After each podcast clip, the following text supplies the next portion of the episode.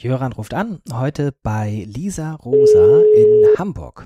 Lisa Rosa ist Lehrerin, Lisa Rosa ist Lehrerfortbildnerin, Lisa Rosa ist Bloggerin, schreibt ins Internet äh, sehr viel in Blog, sehr viel auf Twitter, hält Vorträge und erklärt der Welt ähm, Lernen und teilweise auch den digitalen Wandel, Oder? was das miteinander zu tun hat. Hallo Lisa, hier spricht Jöran. Hallo Jöran. Meine Frage an dich ist die folgende. Was sind geschleckte Schulblocks? Ähm, ja, geschleckt heißt das eigentlich mit so einem Apostroph. Ne? Das Also ohne ist, G, das äh, G nur gedacht. Bitte? Das G nur das- gedacht am Anfang? Das E wird nur gedacht. Geschleckt. Geschleckt. Ah, geschleckte. Okay, ich ver geschleckt. versuch's gar nicht das erst nachzumachen. äh, ist, ja, das ist ein Wort aus meinem Heimatdialekt. Ähm, in Heidelberg, da sagt man, wenn etwas aufgehübscht ist äh, und so ein bisschen überpoliert, dann äh, und dabei natürlich an Authentizität verliert, dann sagt man dazu, es ist geschleckt. Also wenn es nicht mehr im normalen Leben verankert ist.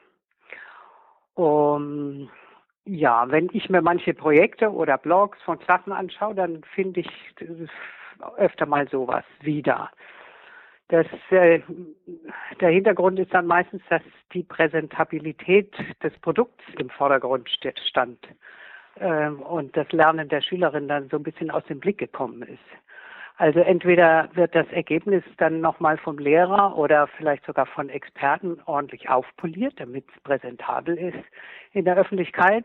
Oder manchmal wird sogar ähm, gleich von Experten das ganze Projekt geplant und gesteuert. Und dann äh, sind die Schüler ja bloß die ausführenden Hanseln. Ähm, ich habe zum Beispiel bei, bei solchen Großereignissen, wo professionelle Ergebnisse rauskommen, wie zum Beispiel beim Millionengrab äh, aus Winterhude oder die Tanzshow Rhythm Is It mit Royston Muldoon, kennst du auch, habe ich solche Geschlecktempfindungen. Ähm, dabei will ich ja gar nichts gegen die Teile sagen. Ähm, die haben ja nicht nur mich beeindruckt, sondern auch die beteiligten Schüler und Schülerinnen. Ähm, und bestimmt haben sie ihnen geholfen, äh, vor allen Dingen mit der Selbstwirksamkeitsempfindung, die zu verbessern. Ähm, ich glaube auch, dass solche Sachen gebraucht werden. Ähm, sie sind, die sind sozusagen das Hochamt mit dem Bischof. Aber das gibt's ja nur einmal pro Jahr an Pfingsten. Ähm, aber das ganz normale tägliche Leben und das normale äh, laufende Lernen, das will ja auch gut gemacht und äh, sein und will befriedigen, und zwar sowohl die Schüler als auch die Lehrer. Und da nutzt den Schülern auch nichts, wenn sie mal in, einmal in ihrem Leben an so einem tollen Ereignis dabei waren äh, und dann womöglich noch glauben, dass, dass sie das selbstständig nie so was Schönes zustande bringen und äh, immer solche tolle Expertenhilfe brauchen, um überhaupt was Vorzeigbares zu bringen. Also da ist auch eine bestimmte Gefahr drin. Äh, ich kann solche geschleckten oder geschleckten äh, Schülerergebnisse gar nicht hervorrufen, weil ich gar nicht so ein Fachexperte bin. Also zum Beispiel gibt zwei Sorten Musiklehrer. Äh, Die einen, die verwirklichen sich dadurch selbst, dass sie ihre Schüler auf die Bühne bringen und ganz tolle Leistungen vorführen. Und das ist sehr verbreitet. Du weißt ja, dass ich Musiklehrerin war.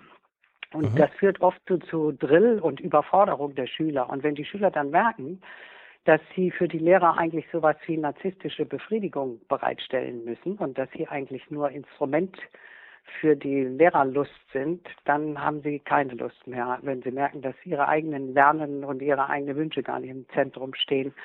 Und dann haben sie auch keine Lust mehr an der Musik. Also da kommt was bei raus, was man eigentlich gar nicht intendiert hat. Und die anderen Musiklehrer, die trauen sich unvollkommene Schülerleistungen vorzuführen, ähm, die halt nicht ein kleines Rädchen in einer vorgefertigten Choreografie eines berühmten Künstlers sind oder dem Plan eines Experten folgen. Mhm. Und äh, Freude an der Arbeit und am Lernen darf natürlich nicht mit der Begeisterung für professionelle Hochleistung gleichgesetzt werden. Ah, Das tut zum Beispiel Reinhard Kahl furchtbar gerne. Und der beschimpft dann die Lehrer, weil sie eben keine Profis in ihren Unterrichtsfächern sind, weil sie keine Superkünstlerpersönlichkeiten sind und keine Hochleistungssportler und keine Mathematik äh, Nobelpreisträger. und weil sie so äh, Minderleister und Medioker in ihrem Fach sind. Und dabei vergisst er, dass Lehrer nämlich eigentlich Profis der Lernprozessgestaltung sind, nicht der Lerninhalte. Und das ist das, was ich ähm, auch an diesen kleckten Blogs eben schade finde, ähm, dass das Produkt, was veröffentlicht werden soll, plötzlich im Zentrum steht, statt des Lernens der Schüler. Und das kann auch schnell passieren, wenn man äh, Lehrer ist und denkt, oh, da guckt jetzt die Öffentlichkeit drauf. Mhm. Und deswegen muss ich jetzt äh, äh, was ganz Tolles abliefern und dann lasse ich mir gerne von den Schülern die Sachen vorher zuschicken und korrigiere das alles und verbessere die Sprache und dann lade ich es hoch in den Blog, was angeblich die Schüler gemacht haben. Aber das ist falsch, weil äh, die Lehrer, äh, die, die Schüler lernen dabei nicht ihre eigenen Texte zu verbessern und und verschiedene immer bessere Versionen von ihren Texten herzustellen. Dabei wäre gerade das das Tolle, was man daran lernen könnte dass man nicht selber mit seinem schnell, schnell, husch, husch Ergebnis zufrieden ist, sondern es immer besser macht und immer wieder eine neue, bessere Version herstellt. Und das klauen die Lehrer äh, den Schülern, diese Lerngelegenheit, wenn sie die Blogs geschleckt machen. Äh, und ja, verstehst, was ich meine. Ich verstehe es. Hätte noch eine Ja-Nein-Frage zum Abschluss. Ähm, würdest du denn dafür plädieren, dass die nicht geschleckten Ergebnisse gar nicht veröffentlicht werden? Doch. Das muss ja das echt wollte ich hören. sein, natürlich. Wunderbar. Lisa, das waren schon sechs Minuten. Vielen, vielen Dank. Ähm, hast du irgendwas, wo du sagen würdest, wenn jemand sich für diese Frage weiter interessiert, sollte er hier lesen, gucken, hören? Ja, meine Blogwerkstatt zum Beispiel. Verlinken wir dann. Da sind runter. eine Menge Beispiele drauf. Hm? Ganz herzlichen Dank. Alles Gute fürs Weitere Gerne. und wir hören uns bestimmt ja. wieder. Tschüss, Johann. Tschüss.